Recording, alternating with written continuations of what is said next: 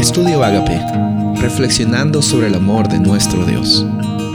El título de hoy es El primer mandamiento, Marcos 12, 28 al 31. Acercándose uno de los escribas que los había oído disputar y sabía que les había respondido bien, les preguntó, ¿cuál es el primer mandamiento de todos? Jesús le respondió, el primer mandamiento de todos es, oye Israel, el Señor nuestro Dios, el Señor uno es. Y amarás al Señor tu Dios con todo tu corazón y con toda tu alma y con toda tu mente y con todas tus fuerzas.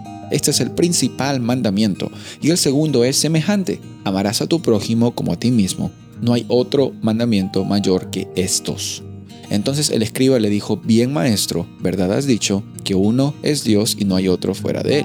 Bueno, empiezan a conversar, a interactuar con este escriba que tenía una curiosidad. No sabemos si era una curiosidad eh, simplemente para entrampar a Jesús o, era una curiosidad realmente de lo más profundo de su ser.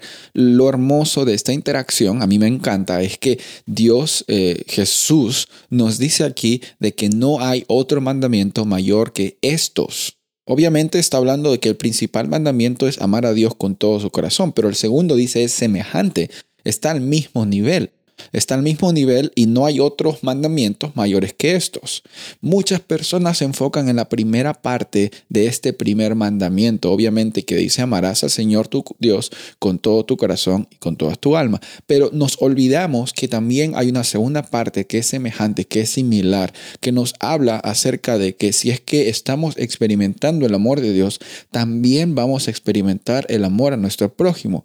¿Cuántas personas en las comunidades religiosas, en las iglesias, tienen problemas con sus hermanos hermanas en Cristo? Tienen problemas con familiares, tienen problemas con, con, trabajadores y, muchas veces em, decimos, no, Dios, que, que le caiga un rayo a esta persona, ¿no? Porque ya me, tiene cansado, me tiene cansada, ya no puedo más con, esta, con este hermano, hermana de iglesia, ya no puedo más con este eh, colega que, que ya me hace la vida imposible. Y nosotros no estamos llamados a amar por las cosas buenas que la gente nos hace. Jesús mismo en otro momento dice que qué bien hay en, tratar bien al que te trata bien. Estamos llamados a amar como Dios ama. ¿Y, cómo es que Dios ama? Dios te ama a ti cuando hace las cosas buenas y Dios te ama a ti de la misma forma cuando hace las cosas malas. Tu experiencia no dicta el amor que Dios imparte hacia tu persona. Escucha esto, es la realidad tu experiencia no dicta. Obviamente, tu experiencia va a definir tu propia realidad. Cómo es que tú te identificas, va a definir cómo es que tú vas del día a día, cómo es que tú decides vivir la vida y que Dios te está dando. Pero hoy día estamos llamados a recordar este primer mandamiento.